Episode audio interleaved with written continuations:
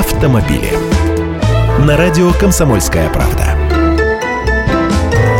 Здравствуйте! Подержанные легковушки из России потянулись за границу. Низкий курс рубля сделал их привлекательными для иностранцев. Даже и после корректировки курсов валюты розничных цен автомобили в России остаются гораздо более дешевыми. Разница в стоимости одного и того же автомобиля в России и странах Европы достигает 30% или нескольких тысяч евро.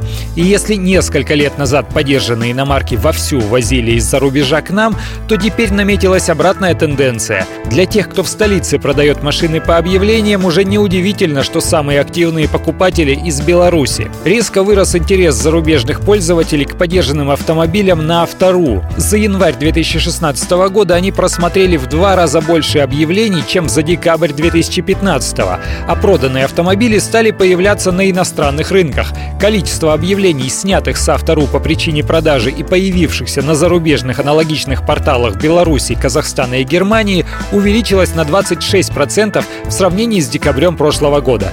Самыми популярными моделями стали BMW X5, Audi A6, Mercedes-Benz E-класса, Kia Sportage и Volvo XC90. Пользователи Беларуси, Казахстана и Германии проявляют к ним наибольший интерес. Я, Андрей Гречаников, эксперт «Комсомольской правды». Отвечаю на ваши вопросы в программе «Главное вовремя» каждое утро в 8.15 по московскому времени.